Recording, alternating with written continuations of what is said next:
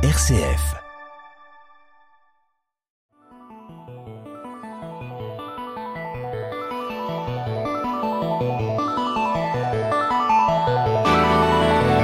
Couper les pixels en quatre.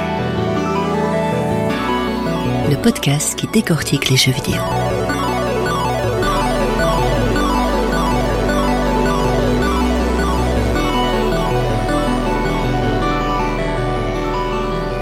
Bonjour à toutes et à tous et bienvenue dans cette nouvelle émission de Couper les pixels en 4, l'émission d'analyse et de débat vidéoludique d'une RCF Belgique. Aujourd'hui, je reçois à nouveau mon chroniqueur vidéoludique Aaron Lancel. Aaron Lancel, bonjour. Eh, bonjour Jean-Marc. Aaron, aujourd'hui, c'est vous qui m'avez proposé le sujet de cette émission. Vous vouliez, et euh, j'ai répondu bien évidemment par la positive, vous vouliez parler du studio danois de jeux indépendants Playdead. Un studio très intéressant, un studio... euh, on va dire un peu original dans le paysage vidéoludique et avec euh, deux jeux pour l'instant produits euh, assez particuliers. Eh bien oui Jean-Marc, c'est un, un studio comme ça qui, qui a émergé de nulle part. Oui.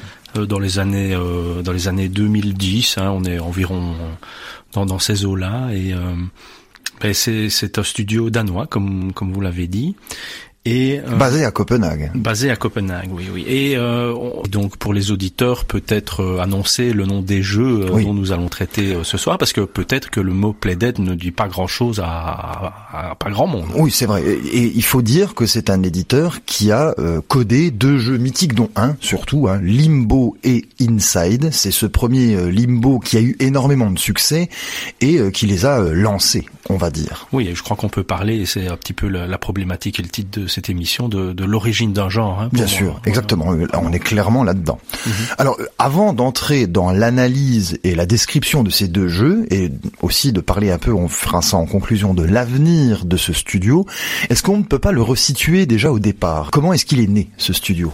Alors on va le situer euh, géographiquement, comme vous avez dit, au Danemark, hein, et on ça. est en 2006 avec euh, un certain Arndt Jensen. Ouais, c'est ça. Voilà, qui, Danois, ici. qui est danois et, et en fait c'est un ancien directeur artistique euh, de euh, IO euh, Interactive, Oui, bien sûr. qui est une autre société hein, qui produit pas mal de jeux vidéo. Parmi les jeux les plus célèbres, on pourrait citer euh, toute la saga Hitman, Oui, bien sûr. Très, très, très intéressante Voilà. euh, saga aussi, très connue. voilà, qui- très connue mais qui n'a rien à voir Ah, avec bah, les pas du et- tout. Ah, Avec Hitman, on est plutôt dans une espèce de simulation de tueur à gage. C'est ça. En jeu de tir à la troisième personne. Voilà, jeu d'infiltration. C'est ça. On a aussi, peut-être pour les, les plus érudits, du Freedom Fighters qui est Ah sorti oui, à une oui, certaine époque. Là, c'était un jeu d'action, euh, Tout à fait. de, de, de rébellion. Euh, également euh, le jeu Mini Ninja. Ah euh, oui, tiens. euh, avec, euh, c'était un, un petit euh, beat'em all comme ça. euh, Assez réussi, en, en ma foi. 3D, assez réussi, mais très très kawaii, très rondelé comme Exactement. ça. Euh, Ken Lynch aussi. euh, Ah oui. Je ne sais pas si, si ça vous dit quelque Oui, oui, oui, si, si, euh, Lynch, oui, très mauvais d'ailleurs, je trouve. Oui, oui, Si- c'était si pas terrible, mais je pense, J'ai un mauvais souvenir. je pense même qu'il y a eu un 2 d'ailleurs. Ah oui, tiens, bah, euh, écoutez, il est tombé aux oubliettes. Ouais, Ils avaient les fonds pour le faire, en tout cas. Donc nous avons Art Jensen et euh, Dino Patti, un Italien, Voilà. qui euh, est le binôme de ce Danois et qui forme donc le studio Playdead. Oui, un binôme qui va vraiment euh, bien fonctionner parce que bon, il faut quand même se dire que euh, les deux jeux Limbo Inside sont devenus vraiment une référence euh, en la matière. Oui, oui. Quand vous êtes euh, gamer, généralement, ce sont des jeux que vous connaissez pour au moins en avoir entendu parler un petit peu. Bien sûr. Et se faire une renommée avec aussi peu de jeux. Euh, alors je vais pas dire en aussi peu de temps parce Oui, qu'on est quand oui, même sur oui. une décennie. Ouais, ouais, ouais. Mais avec si peu de production, je trouve que c'est vraiment remarquable. Oui, c'est vrai, c'est deux jeux et c'est deux jeux qui sont restés et qui resteront charnières dans le domaine du jeu vidéo indépendant, mais également dans le domaine du jeu vidéo tout court. Et dans, le domaine de l'histoire du jeu vidéo. Absolument. Et donc Jean-Marc, ce que je voudrais faire, peut-être avant de commencer à parler Oui. des deux jeux, c'est fi- finalement, moi je suis, je suis retourné aux, aux- aux sources, je suis retourné aux origines. Je me suis vraiment posé la question par rapport euh, tout simplement au nom du studio. Ah oui, Qu'est-ce tiens. qu'il évoque Parce que bon, on aura l'occasion de parler quand même de des interprétations des jeux. euh, Évidemment, ce que, sera- bon, c'est une équipe Oui. euh, Playdead qui euh, qui nous qui nous pousse à ça. Bien sûr, ce, ce sera d'ailleurs le, le thème principal de l'émission, on va dire. Oui, mais de, de, de son plein gré ou pas, ça on Absolument. pourra en discuter aussi. Mais euh, tant qu'à faire, on pourrait peut-être spéculer aussi sur le nom Playdead. C'est vrai, c'est vrai. Oui. Donnez-moi votre interprétation. C'est vrai qu'on ne sait pas bien pourquoi est-ce que ça a été choisi. En tout cas, moi, je n'ai pas trouvé d'indice de la part part des développeurs. Non, mais déjà au départ, je trouve que c'est quelque chose d'assez sombre. Ah bah évidemment. C'est clair qu'on n'est pas dans quelque chose de réjouissant, de lumineux, de voilà, de joyeux, c'est certain. Alors je ne sais pas si ça annonce les, les die and retry, hein, puisque ah play, play dead, ça veut dire le, le, le jeu mêlé à la mort. C'est ça. le jeu mort. En fait. le, jeu mort. Je... Ouais, ça résume finalement, quand on le traduit, ça résume très bien les deux jeux, l'atmosphère et l'ambiance de Limbo et d'Inside. Ce sont des jeux morts. Oui, probablement. Et ça m'a fait penser un petit peu à un autre studio, euh, euh, d'autres studios comme ça de développement qui ont euh, des noms un petit peu accouchés par terre ou qui font un petit peu frémir. Je sais pas si vous vous rappelez de Visceral Games. Ah si si, Visceral Games. bien sûr. déjà, effectivement un peu plus nerveux et agressif, mais moins macabre et moins morbide. Oui, bien sûr. Alors, allons-y, lançons-nous dans l'interprétation d'un mort en fait, hein, car Limbo, c'est le premier jeu, jeu très important, jeu qui a marqué l'histoire du jeu vidéo. C'était un jeu excessivement original à l'époque. Il est sorti quand à le Limbo? Alors Limbo, euh, si je ne me trompe pas, il est sorti en 2010. tout à fait, 2010. Euh, bon, il faut remonter quand même euh, à, à 4-5 ans avant. C'est Jensen en réalité qui a eu l'idée et qui, qui faisait bah, un petit peu comme vous. Hein. Je sais que vous dessinez. tout à fait. Vous dessinez même très très bien. C'est gentil. Et bah, il était parti sur des croquis en réalité. c'est ça. Voilà, il, il, dessinait, il griffonnait. Voilà, il griffonnait. Hein. Et euh, il l'aurait fait, mais je ne l'ai pas retrouvé. Euh, une espèce de de teaser art hein, ah en, 2006 hein, qui euh, qui traînait, qui l'a montré, euh, j'imagine à des à des proches, à des collaborateurs. Oui, en fait, qui annonce dans le milieu, qui annonce la direction artistique du jeu. Déjà. Qui annonce la direction artistique de Limbo, exactement. Et donc, le fait de, de gratter comme ça ses croquis, ça a attiré à lui, entre autres, ça a amené euh, l'aide de Patty. Ah c'est est venu à lui. Et donc, ils ont décidé ensemble de mener le projet, le projet euh, Limbo, et euh, d'aller à la recherche d'investisseurs. et de créer bah, une fondation. voilà, voilà, une, maison d'édition, une maison d'édition, une maison, d'édition complètement indépendante, hein, puisque financée par des des financements externes. C'est ça. Play Dead.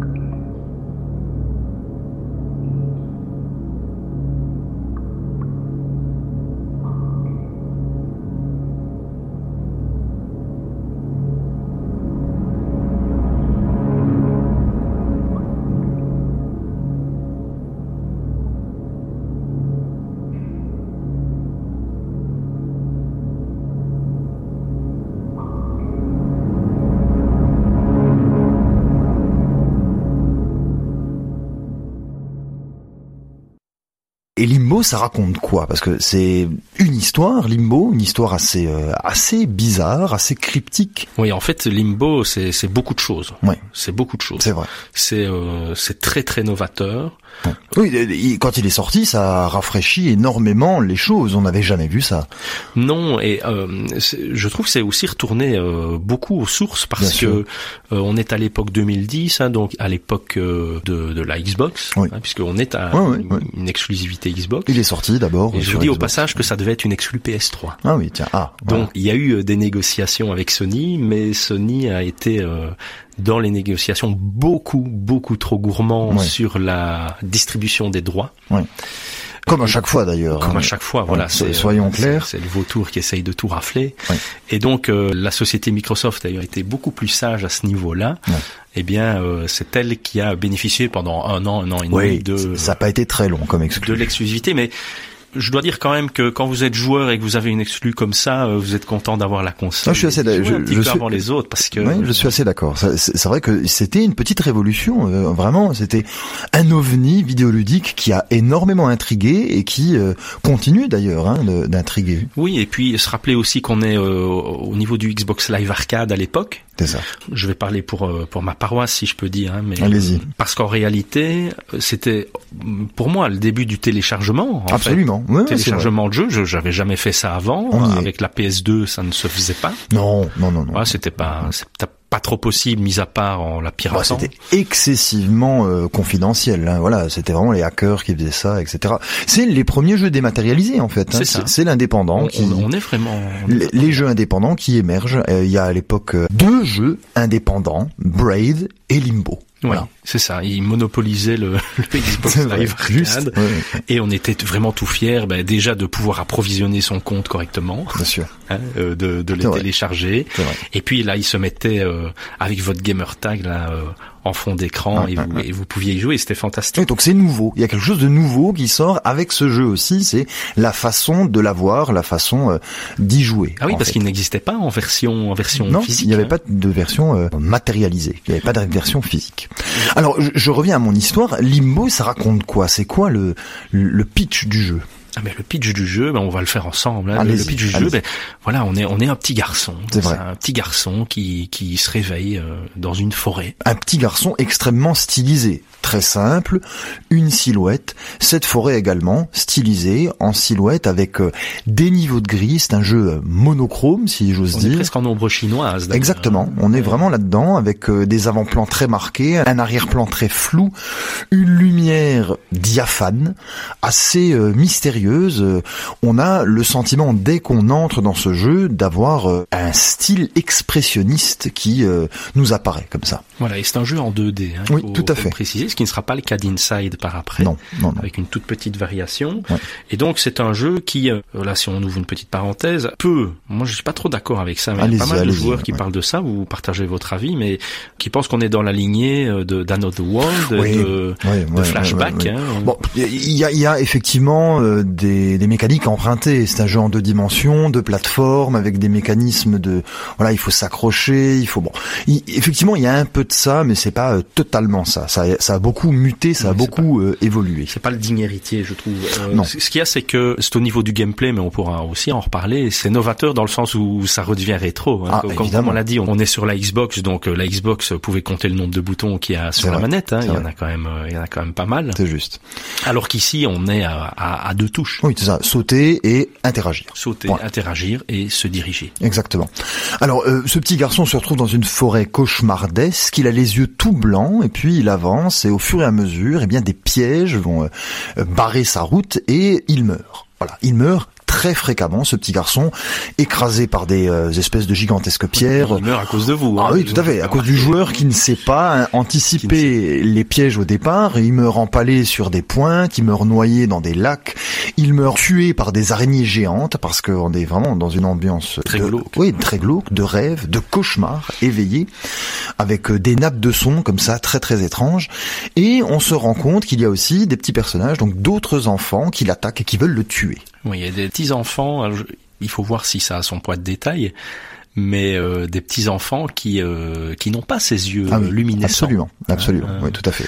Donc, qui euh, sont voilà les, les, les yeux euh, complètement fermés, le visage complètement noir avec des sarbacanes et qui balancent sur notre euh, avatar des pneus enflammés. Enfin, ils sont extrêmement violents. Ils pendent d'ailleurs aussi d'autres petits enfants.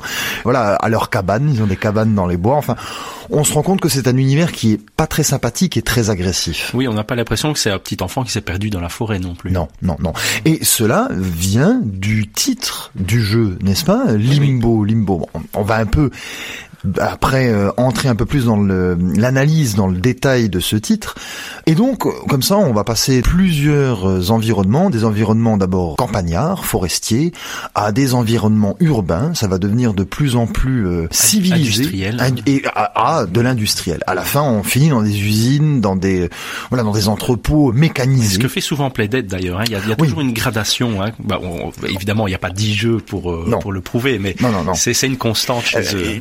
On entrera dans l'interprétation juste après, mais effectivement, il faut le souligner, c'est une volonté du studio de passer de la nature à la culture et de la culture, on va dire, civilisée à la technologie asservissante et euh, dangereuse. Il y a une Bon, espèce de crescendo euh, absolument. Dans les deux jeux. civilisationnel. Hein. Alors, il faut à tout prix aussi mentionner que Limbo n'a pas de narration en dehors de celle que le gameplay propose, n'est-ce pas? C'est-à-dire, vous n'avez pas de boîte de dialogue, vous n'avez pas de PNJ, de personnages non jouables qui vont interagir avec vous en vous racontant racontant quelque chose. Il n'y a pas de voix off, il n'y a euh, pas de cinématique, il n'y a rien en dehors de ce gigantesque travelling en deux dimensions du début quand votre enfant se réveille jusqu'à la fin. Et on se rend compte que l'objectif de cet enfant est de retrouver sa sœur. Ça, c'est le but ultime. Oui, et en fait, c'est assez intéressant parce que pouvoir raconter une histoire sans rien dire, uniquement en montrant des choses, moi je trouve quand même que c'est un, tour de force ah extraordinaire. La narration, elle, elle se fait par la mise en scène. Uniquement. Exactement. Oui, euh, dans, bah, par l'action que vous réalisez en jeu. Et il n'y a rien d'autre en dehors de cela. Ici, voilà, c'est silence radio euh, de A à Z. Hein. Exactement. Alors euh, peut-être vous dire aussi, hein, puisque vous en avez parlé, que c'est un die and retry. Oui, oui, j'allais le dire. j'allais rebondir là-dessus. Vous avez raison. C'est un die and retry. Expliquez un peu. Donc, euh, die and retry, c'est un meurt et recommence. C'est ça. C'est ça que ça veut dire. Donc je ne sais pas s'il existe, je me suis posé la question, hein. est-ce qu'il existe un joueur sur Terre qui a découvert Limbo et qui est allé jusqu'à la fin de Limbo sans mourir. Ah, alors ça, ce serait euh, intéressant de le savoir. C'est vrai que moi, je ne pense pas. Je pense pas. Non, je pense pas. Parce qu'on est surpris parfois par certains pièges qui, justement, sont là pour vous surprendre. Il est obligatoire de tomber dans certains pièges. Voilà, c on peut pas se dispenser euh, d'éviter certains pièges. Ça fait partie du jeu. ça fait partie du jeu, absolument. Et donc, je, je pense que ce, n'est pas un jeu qui a une difficulté euh, insurmontable. Pas du tout. Bon, je peux vous titiller avec un certain Volgar. Oui, c'est vrai. Euh, qui, est, qui est, là euh, dans, un autre style. Hein, dans un autre style, mais qui est aussi du die and retry en absolument, réalité. Absolument. Mais qui est pas passé dans la même optique. Non, ici on est plus dans un jeu de réflexion. On va le dire. C'est un jeu à énigmes, c'est un jeu à réflexe parfois, mais c'est pas du tout un jeu de tir ou un jeu de combat ou un jeu à skill. Pour expliquer un peu ce que c'est que le skill euh, à nos auditeurs, c'est vraiment la capacité à être réactif avec la manette. C'est plus un jeu de réflexion c'est une sorte de puzzle game masqué. En fait. C'est ça. Il y a des choses qu'on ne peut pas anticiper, sur lesquelles on tombe, qui vont nous faire mourir, mais qui font partie, hein, comme on l'a dit, qui font partie du jeu. Et donc, tout simplement, il faudra euh, mémoriser. en réalité, c'est voilà, mais c'est une mémorisation qui est tout à fait accessible. Hein. Ce n'est pas euh, comme dans Volgar, on en a parlé. Euh, une mémorisation stricte, non, punitive. D'ailleurs, on revient quand on meurt à l'endroit où on est mort. Et autant de fois qu'on veut, il y a une infinité de possibilités. Voilà, c'est ça. Voilà, ça se laisse jouer en réalité. Oui, exactement. Alors, euh, entrons maintenant, si vous le voulez bien, à Lancel, dans ce qu'il y a de plus intéressant, je trouve, dans les jeux Playdead et dans ici Limbo, dans un premier temps, c'est l'interprétation de ce qu'on voit à l'écran. Parce que le scénario n'est pas évident. Il n'y a pas une histoire linéaire dans Limbo. Vu qu'il n'y a pas de narration, euh, je veux dire, textuelle, flagrante et évidente. Nous sommes dans de l'interprétation, nous sommes dans quelque chose de mystérieux, de cryptique et de totalement codé. Oui, et alors c'est moi ce qui m'embête avec ça, c'est que euh, on ne sait pas vraiment ce que ce que veulent les développeurs au départ. J'ai essayé de retrouver certaines interviews, il semblerait, je remets le conditionnel. Hein, allez, allez. Il semblerait que eux pensent que on ne doit pas trop accorder d'importance euh, à l'histoire. Alors là, ici, on ne peut, voilà, on ne peut pas oublier les interprétations des forums. Vous savez que dès qu'il y a quelque chose d'un peu cryptique, la communauté des gamers s'empare de cette chose et essaie de trouver du sens derrière tout cela. Et il y a eu des productions de sens très intéressantes. Donc, très intéressantes, très poussées. Euh... On va un peu y revenir ici. Parlons déjà du titre Limbo. Qu'est-ce que ça veut dire Limbo, euh, Aaron Lancel? Alors Limbo, c'est une référence euh, typique à l'Église chrétienne, au limbe, hein, exactement. Hein. ce sont les limbes ce chrétiennes. Sont les limbes. Voilà, voilà. Ce sont les limbes. Et qu'est-ce que les limbes dans la euh, doctrine catholique? Alors dans la doctrine catholique, euh, des limbes, il y en a deux. Ah oui, tout à fait. Il y a ce qu'on appelle les limbes des patriarches et les limbes des enfants. Oui, alors les limbes, c'est un monde alternatif, un no man's land spirituel qui se situe en parallèle de l'enfer. Donc on est vraiment entre le paradis et l'enfer. Est-ce que c'est l'antichambre On ne sait pas très bien. C'est une espèce d'état intermédiaire. Exactement, c'est ça. C'est une antichambre où les, euh, les morts non baptisés eh bien, euh, arrivent et errent pendant euh, l'éternité en fait. Ils ne peuvent pas avoir le salut car ils n'ont pas été baptisés, mais ils ne peuvent pas, si vous voulez, être damnés car euh, finalement ils n'ont rien fait de mal, ces gens-là. Donc ils sont dans cette espèce, voilà, de no man's land sotériologique et ils errent. Oui, et ils errent aussi à cause du péché originel des gens. Surtout, hein, surtout à cause de ça, en fait. Hein.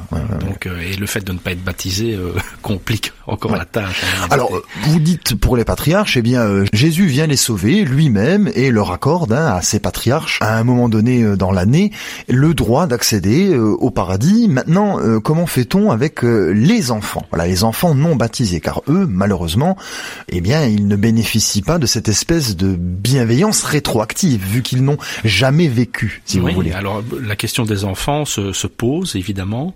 Elle s'est posée à travers l'histoire. Et euh, je crois qu'il est essentiel de dire quand même qu'il n'y a aucune trace des limbes dans la Bible. Ah non, non, bien sûr, hein, ça ne figure nulle part. Hein, la Bible ne, ne, parle pas de, des limbes. C'est au XIIIe siècle hein, que, avec la scolastique que, que, ça apparaît. C'est une notion typiquement scolastique, hein, c'est la pensée théologique, c'est de la scolastique en ça. réalité. Ouais, ouais, Et ni chez les pères de l'Église non plus. Hein, non, non, succédé à travers, euh, à travers les, les années, à travers les siècles.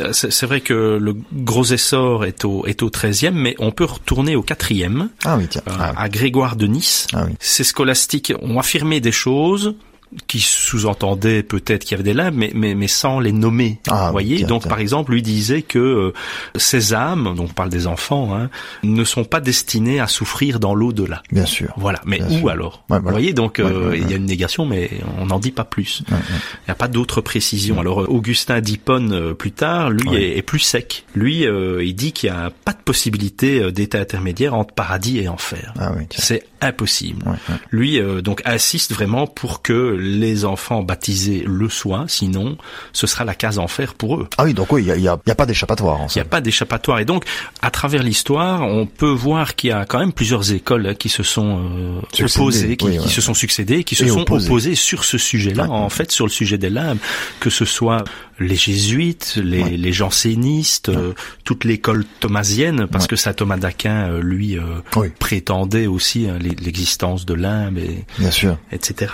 C'est c'est pas une histoire simple, c'est une histoire compliquée en Et, c'est le thème, c'est euh, le point de départ du jeu de Playdead de Janssen, c'est donc euh, les limbes. C'est-à-dire que notre petit garçon, celui qu'on joue, est dans les limbes. Il est donc euh, dans un état intermédiaire entre le paradis et l'enfer et il doit sauver sa sœur de ses enfants qui, eux aussi, voilà, les pourchassent et qui sont également perdus dans ces limbes, dans cette espèce de cauchemar réveillé. Alors, euh, il y a eu quelques interprétations euh, sur les forums qui disent que le petit garçon et sa sœur sont morts d'un accident de voiture, car euh, on va spoiler, hein, le jeu date de 2010, donc bon, on va pas commencer à, être un peu regardant vis-à-vis de ça. À la toute fin, il passe une vitre, il explose une vitre avant de rejoindre sa sœur d'un environnement mécanique jusqu'à nouveau un environnement naturel, avec sa, avec cette espèce de petite cabane dans les bois. Oui, alors je vous arrête tout de suite. On- Oui. en, en fait, au départ, on ne sait pas que c'est sa sœur. Non, pas du tout. Euh, En fait, c'est la communauté qui a supposé que. Alors ça oui, pourrait- ça ce n'est mentionné nulle tante, ça part. pourrait être une amie. euh, Oui, ça, ça- ça- ça pourrait être n'importe qui de, de féminin, mais qui a quand même, je dirais, vu le design des personnages, euh, voilà, entre euh, 10 et, et 12 ans. les auteurs du jeu ont confirmé que c'était bien sa sœur. Ah, donc voilà, là, là, on est dans, ils- dans en- une certitude. Oui, en fait, ils ont même confirmé que sur toutes les pistes d'interprétation qu'ils ont lues, parce que s'y intéressent aussi, Ouais. il y a des joueurs qui sont très très proches de, Ah. de ce que eux avaient imaginé.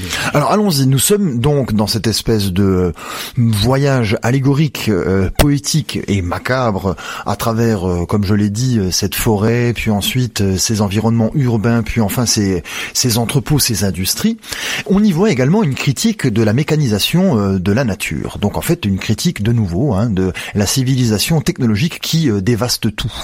Car comme je viens de le dire, on passe d'un environnement naturaliste à des environnements extrêmement agressifs progressivement jusqu'à finir par euh, voilà des, étincelles, des arcs électriques, euh, la gravité qui change également. Donc vraiment quelque chose d'un peu euh, science-fictionnel si j'ose dire. Hein. On est dans dans l'anticipation et tout ça est traité sous un angle bien horrifique. Soyons soyons clairs, sous un angle cauchemardesque et quand même assez néfaste et assez négatif en termes d'image. Voilà une interprétation euh, assez banale en fait, hein, n'est-ce pas? Mais elle est, elle est quand même présente à, à Roland-Selle. Oui, mais non, c'est pas ce qui m'a euh, vraiment euh, choqué ou euh, Marqué, ah marqué, tiens, pris ouais, par ouais. la main. euh, Peut-être plus dans Inside Oui, ouais, euh, par après, mais euh, Moi, j'ai pu chercher une signification euh, sur la, la, présence du petit garçon là où il est censé être, ou là où il se trouve, et ce qui se passe à la toute fin, parce que évidemment la toute fin est assez euh, percutante et euh, heurtante, et également elle arrive d'un coup, et c'est écran noir. Hein. Absolument. Je sais pas si, si vous vous rappelez. Si si, si si si il retrouve sa sœur et cut quoi, écran noir, terminé. Voilà, donc en fait il, il, arrive par la gauche, sa sœur est à droite. Après avoir traversé une vitre. Oui, alors sa sœur, je pense de mémoire, hein, il me semble, lui tourne le dos. Exactement le voit pas arriver, elle chipote à terre, on ne sait pas trop ce qu'elle fait. Est-ce qu'elle euh, ramasse une fleur ou quelque chose? Elle, est en tout cas dans l'herbe, c'est vrai. Elle, est dans l'herbe, elle n'a pas, elle n'a pas des yeux non plus, euh, non. des yeux euh, luminescents comme ça. Et donc, euh, il, il s'approche de, de, la petite fille, mais la petite fille ne se retourne pas vers lui en réalité. Donc, on n'a pas l'impression qu'ils coexistent. Enfin, moi, c'est l'impression que j'en ai. Je peut-être déjà mon interprétation. Ah, j'ai pas l'impression qu'ils coexistent dans le même monde, ah, dans ils, la même Ils sont pas sur le même plan, selon vous, de réalité. En fait, j'ai pas l'impression qu'elle le voit. Ah, On peut aussi dire que euh, le jeu, hein, c'est une espèce de collection de peurs primales liées à l'enfance qu'on va retrouver au fur et à mesure. On a euh, la peur des araignées, la peur du noir, la peur de la noyade, la peur du rejet des autres avec ces petits personnages qui vous euh, qui vous attaquent, la peur des insectes et déjà une thématique aussi qui est très présente dans Inside, qui est d'ailleurs un des thèmes les plus marquants du jeu. On va y venir. C'est la thématique du contrôle, du parasitage, ces petits vers qui vous infectent et qui euh, voilà prend le contrôle de votre eh bien de votre corps. En oui, c'est la prise de contrôle, c'est peut-être de la manipulation. Euh. Voilà, voilà Jean-Marc. Et ce qu'on peut peut-être dire, c'est que cette fin se termine euh, bah, dans la douleur, parce que j'ai pas l'impression qu'ils vont se re-rencontrer à nouveau. Ah oui, Vraiment pas cette impression-là. moi, j'ai plutôt l'impression que qu'ils ne se voient pas l'un l'autre, comme j'ai déjà dit. Mais je pense que le petit garçon en réalité est baptisé ah oui, c'est ça, mais oui, oui, oui.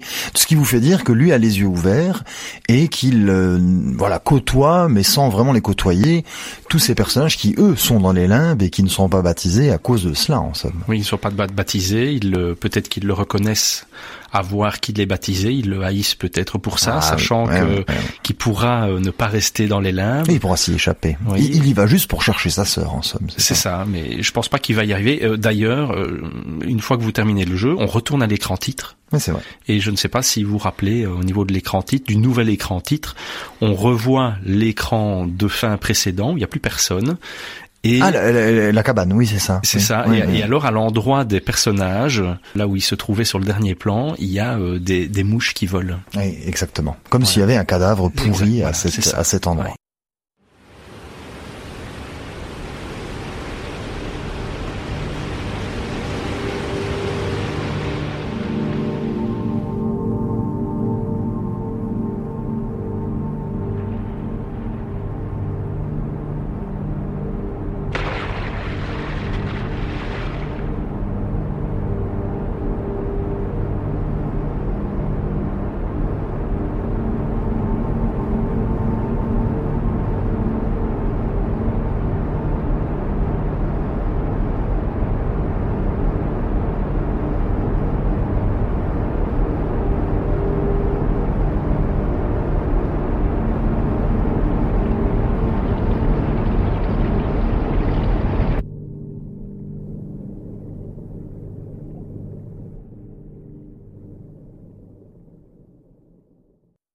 Nous passons au chef-d'œuvre qui est Inside, le jeu suivant, sorti le 29 juin 2016, qui est également euh, l'apanage de Art Jensen et de son acolyte Patty.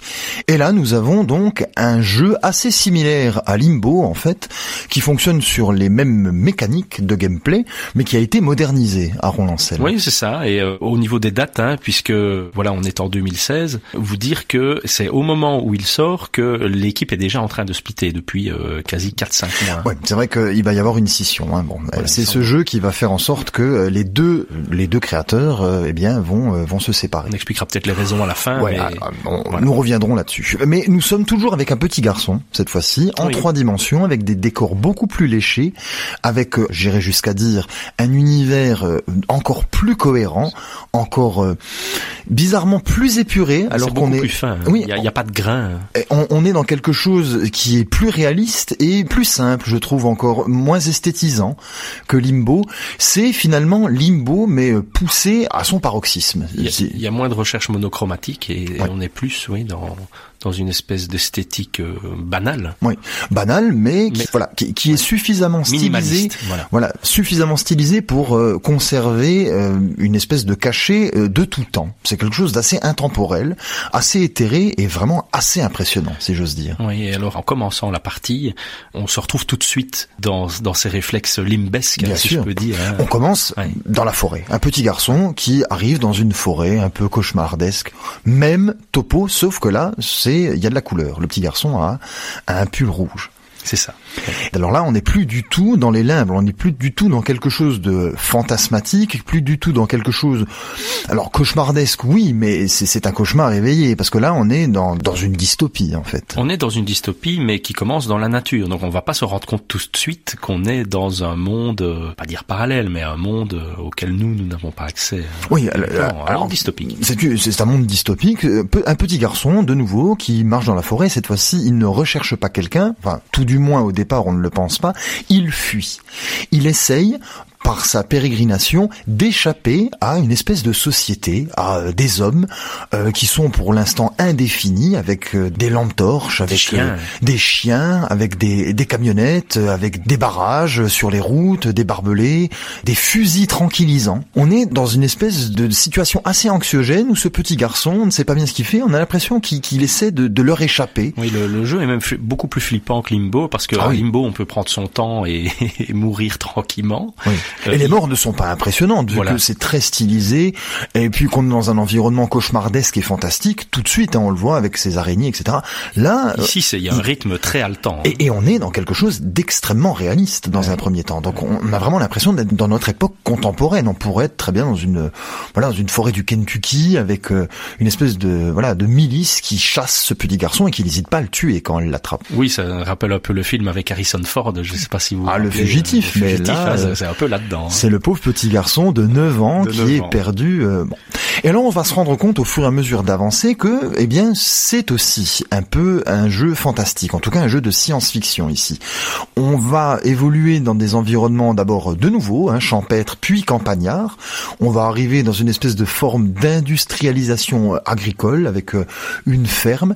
Et par la suite, nous entrerons de nouveau dans des environnements urbains, des environnements vides, dévastés, mais surtout des environnements urbains avec un système de contrôle et puis de coercition euh, assez fort au niveau euh, de, de l'État, hein, un État autoritaire qui asservit sa population, qui est en randonnion, euh, scanné, euh, surveillé, il y a des caméras partout. En, en même temps, oui, on a l'impression qu'on est observé dans notre fuite. Exactement, tout à ce fait. qui va annoncer euh, la fin, peut-être après, mais c'est c'est vraiment quelque chose d'assez curieux. Enfin, moi, je, je trouvais que c'était quelque chose de malsain parce Oui. que on joue sur les avant-plans et les arrière-plans. Il y a, il y a des ombres qui vous regardent, qui sont qui sont fixes. Encore une fois, il n'y a pas de dialogue. C'est vraiment quelque chose de flippant. Non, on reste toujours dans cette narration euh, qui est euh, dite et qui est énoncée par le gameplay. Euh, toujours aucun PNJ, aucune boîte de dialogue, aucun énonciatif, rien. C'est le silence total et de nouveau, comme Limbo, un plan séquence de A à Z du début à la fin du jeu.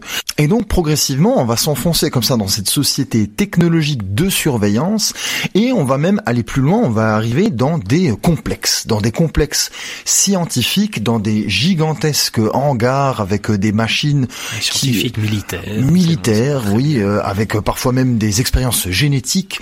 On, on va s'enfoncer sous l'eau, parce qu'il y a énormément d'eau dans ce jeu, il y a des L'eau inondations. est très très présente hein, dans, Ah, tout à fait. symbolique.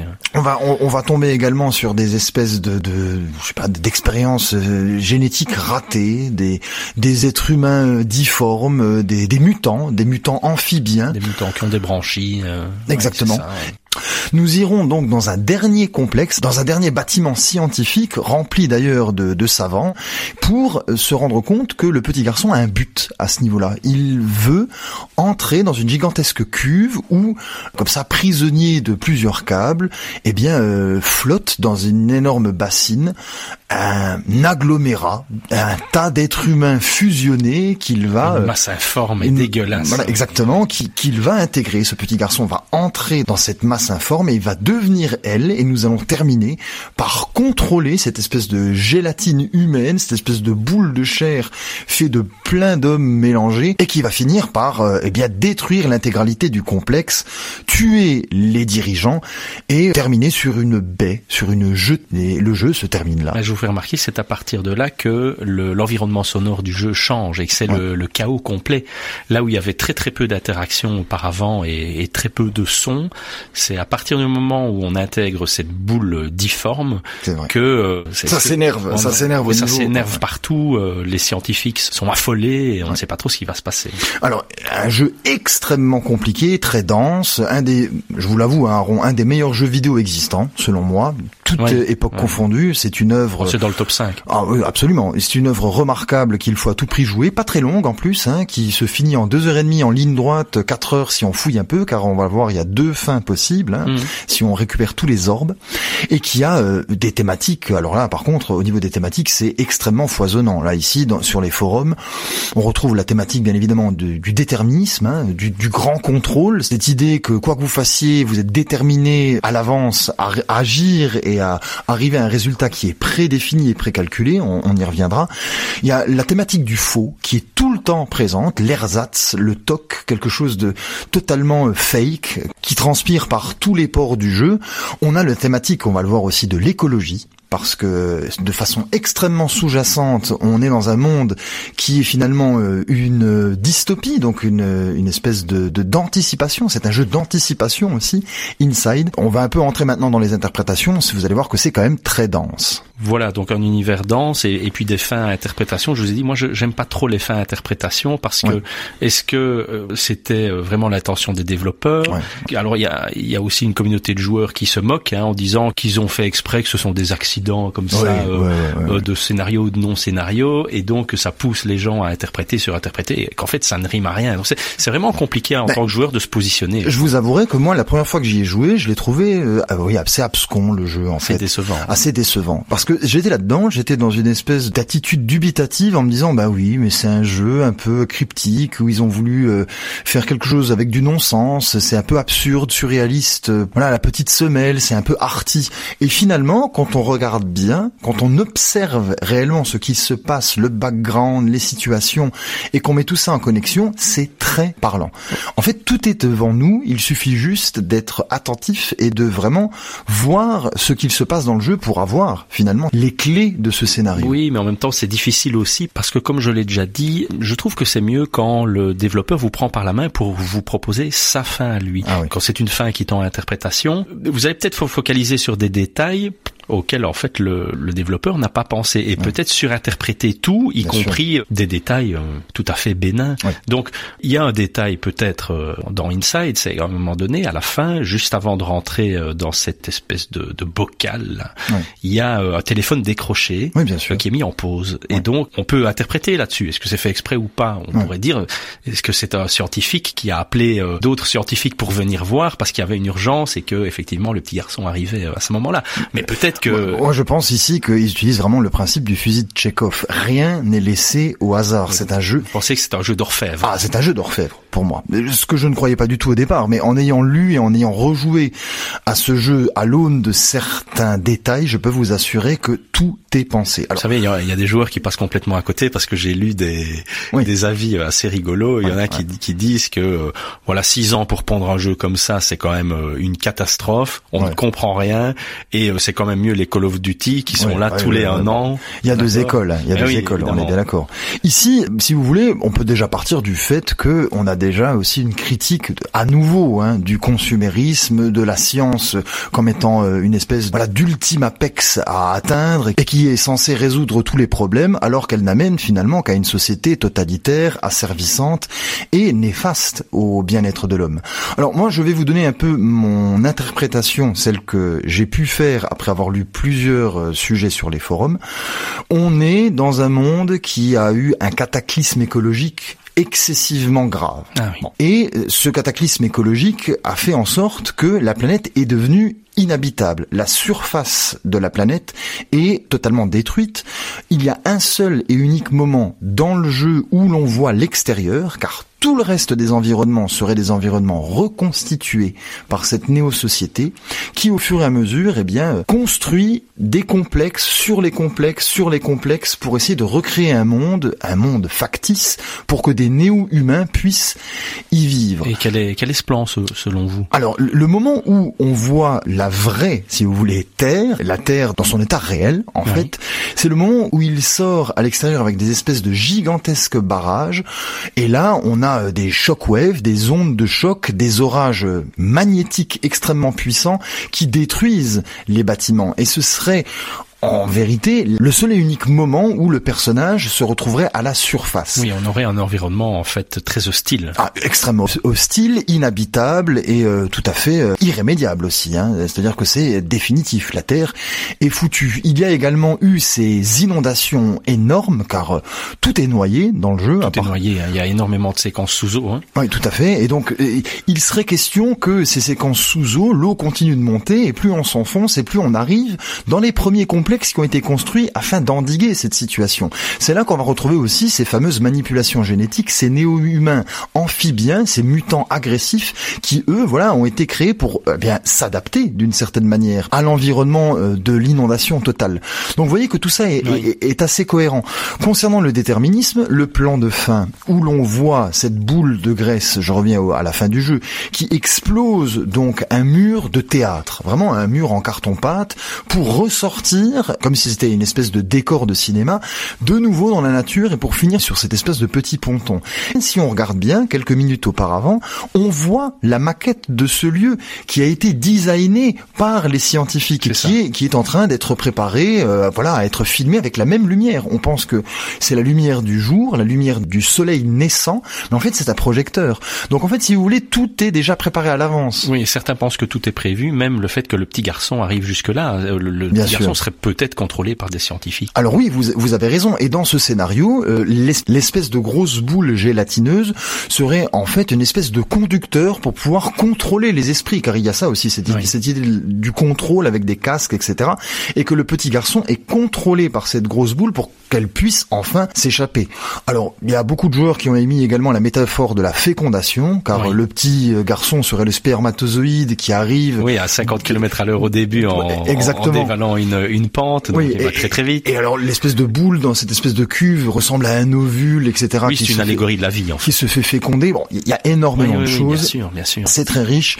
On n'arrivera pas à trouver euh, véritablement la bonne interprétation ce soir, mais je vous conseille... il y a une fin cachée aussi. Hein. ah oui, donc ah parlons, pour finir de la fin cachée. Il y a plusieurs orbes dans le jeu et quand on les trouve tous, que se passe-t-il? Ben, Il faut retourner au bon endroit. Hein. Le bon endroit, c'est une cabane dans un champ de maïs. Oui, c'est ça, une espèce de bunker, une trappe. une espèce de bunker. Et euh, tout au fond de celui-ci, hein, on, se retrouve dans une espèce d'abri anti-atomique, euh, là où il y a une manette à tirer, voilà, un, petit, un petit levier. Et quand on tire dessus, je crois qu'on la baisse vers le bas, eh bien notre personnage meurt exactement de la même façon que les créatures qu'on contrôlait à certains moments du jeu, qui mouraient de la même façon avec les mêmes convulsions. Donc ça nous fait dire ceci que nous avons été victimes nous-mêmes d'un contrôle. Oui, c'est ça. Et que ce contrôle serait celui du joueur. Ce serait celui du joueur. Voilà, on est dans une espèce de réflexion un peu méta. Alors voilà, un jeu quand même extrêmement euh, dense, extrêmement riche et euh, qui mérite d'être joué. Je le répète encore une fois.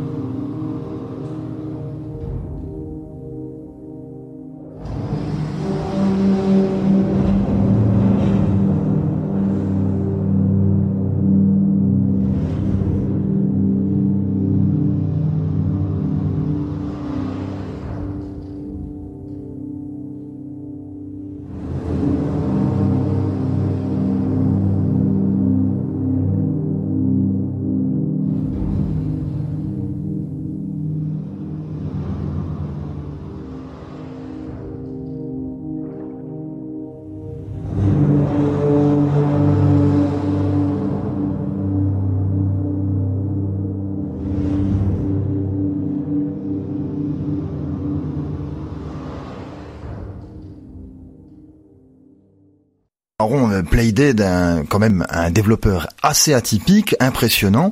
Petite conclusion sur l'avenir du studio. Qu'est-ce qui s'est passé d'ailleurs? Il y a eu un split en fait. Hein. Ah, il y a eu un split en 2015. Hein, donc Dinopathie, c'est relativement plein de, des temps de développement. Ah, oui. Donc il, trouvait ça euh, beaucoup trop long et c'est peut-être frustrant euh, quand on est artiste. J'ai l'impression que c'est lui hein, vraiment qui apporte une grosse grosse patte artistique, même si Jensen est aussi directeur artistique, mais je pense que la patte de, de, de Patty est très très forte là-dedans.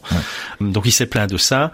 Il y a eu aussi des, des, soucis au niveau de certaines euh, nouvelles dénominations pour euh, acquérir certains droits dans la société et donc euh, dans des soucis internes. Oui, voilà. Mais donc à un moment donné, les échanges ne se faisaient plus que par mail et par avocat interposé. Ouais, bon, voilà. Donc, quand on en est là, c'est voilà. L'ambiance est mauvaise. Alors Patty a été interviewé il y a peu de temps et il a dit que gardait quand même une bonne expérience du studio, qu'il allait fonder lui-même son propre studio parce qu'il a racheté les parts de Jensen, c'est quand même de 7 millions de, de dollars. Hein donc euh, qui peut réinvestir. Et c'est là le génie des studios indépendants, c'est qu'il va investir son argent pour son projet. Voilà, oui, donc, euh, donc il veut que ça marche. Oui, il y a un réinvestissement pour un nouveau projet à venir. C'est ça. Qui est donc qui n'est plus de Playdead, hein, qui est du studio de de ce fameux Patty. Et qu'est-ce qu'il prépare alors, Il a fondé le studio Jump Ship, ah, donc euh, c'est peut-être encore une petite pique, hein, ça. c'est pas très bien. Et c'est le jeu Somerville qui est ah, prévu pour 2022.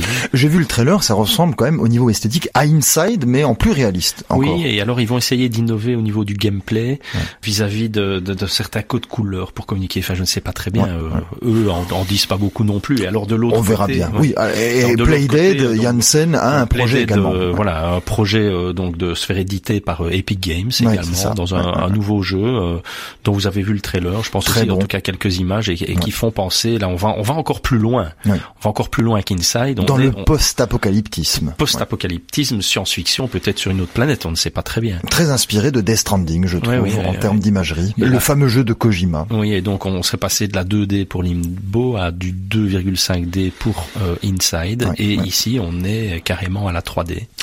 Alors Aaron Lancel, pour définitivement conclure cette émission, qu'est-ce que l'on peut dire sur ce studio? Quel est le bilan que l'on peut établir?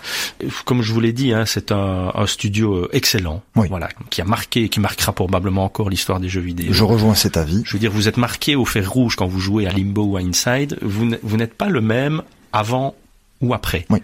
C'est une expérience qui reste, une expérience qui change. Exactement. Et euh, je crois que peut-être, euh, peut-être le poser sous forme de question en tant que joueur. Est-ce que vouloir absolument trouver une trame scénaristique c'est peut-être pas passer à côté du plus intéressant dans le jeu, c'est-à-dire que le jeu, comme l'ont dit les développeurs au départ, qui prétendent ne pas accorder d'importance au scénario, c'est de procurer des émotions aux joueurs et de passer par différentes émotions.